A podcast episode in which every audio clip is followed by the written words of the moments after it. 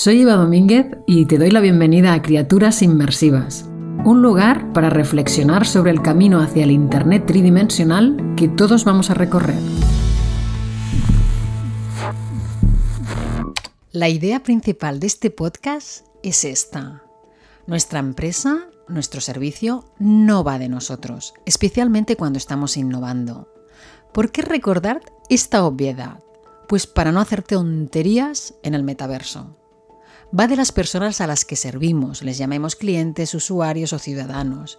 Y al innovar, los tenemos que tener aún más presentes porque el miedo a quedarnos atrás nos puede llevar a perder el foco y a precipitarnos. Podemos convencernos de que crear una experiencia inmersiva de consumo va a aportar más valor y desarrollamos un entorno virtual, pero quizá conseguimos el efecto contrario. Hace poco he conocido el caso de una gran empresa que ha creado una plataforma de realidad virtual para las tiendas en las que venden sus productos. Ya tiene un portal que funciona muy bien, con fichas de producto y formaciones, y decide crear contenidos tridimensionales en un espacio virtual. Les envía las gafas de realidad virtual y les pide que consulte los contenidos en ese espacio. Si piensas en la situación, ese vendedor tiene que ponerse las gafas, aprender a utilizarlas si es que no sabe, y explorar los contenidos. La realidad virtual aísla a la persona de su mundo físico y lo lleva a otro generado por ordenador. Por lo tanto, si es información o formación que el cliente necesita mientras trabaja, probablemente no sea la plataforma más adecuada. No te vas a mover por la tienda con las gafas puestas y tampoco lo vas a hacer en tu casa. Requiere un esfuerzo y por tanto la compensación para ese esfuerzo tiene que ser alta.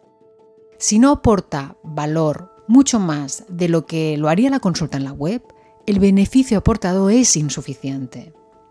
En cualquier caso, yo aplaudo la valentía de experimentar siempre y de aprender de ello. Y una empresa privada experimenta y aprende con su dinero. Ahora bien, cuando hablamos de dinero público, yo ahí me vuelvo muchísimo más exigente y de hecho me cabreo. Te lo comento porque hace unos meses apareció la noticia de que la Unión Europea había lanzado una campaña en el metaverso en el que se había gastado 387.000 euros. ¡Caramba! ¿Con qué objetivo? Pues resulta que tiene un programa llamado Global Gateway para crear nuevas infraestructuras en países en desarrollo y querían darlo a conocer al sector de jóvenes entre 18 y 35 años. Crearon una fiesta virtual en una playa, a la que asistieron la friolera de cinco personas el día en que lo abrieron.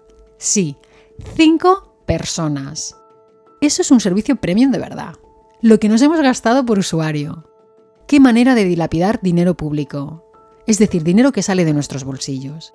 Se podía haber evitado si alguien se hubiera molestado en entender más a ese público y cuál era la manera más efectiva de llegar a él. Se ha decidido desde la tecnología, no desde la voluntad de servicio. ¿Vas a hacer que la gente venga a ti, a un entorno virtual que nadie conoce y que tienes que publicitar? ¿O vas a ir tú donde está ese público? Si realmente quieres hacer algo en entornos virtuales, ¿por qué no analizas en cuáles de los que ya existen está el sector al que te quieres dirigir y buscas una manera creativa y adecuada de hacerlo? Tampoco veo la conexión entre la fiesta en una playa virtual y la creación de infraestructuras pero igual yo me he perdido algo. Sinceramente, ¿hacía falta en el metaverso? ¿No habría sido más efectiva una campaña ingeniosa en redes sociales? Hay que experimentar, desde luego, pero hacerlo con sentido. Te pongo otro ejemplo de gente que lo hace bien. IKEA. En el 2020 IKEA compró una startup de realidad aumentada llamada Geomagical Labs. ¿Por qué? Porque esta tecnología permite a sus clientes comprobar cómo se verán los productos en sus hogares, sin tener que visitar la tienda.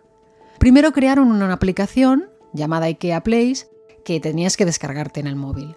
Pero ahora ya se pueden ver sus muebles en realidad aumentada directamente desde el navegador de Google en el teléfono. Prueba a buscar, por ejemplo, Mesa Linmon y aparece un icono geométrico para ver la silla en 3D. La verás allí donde estés.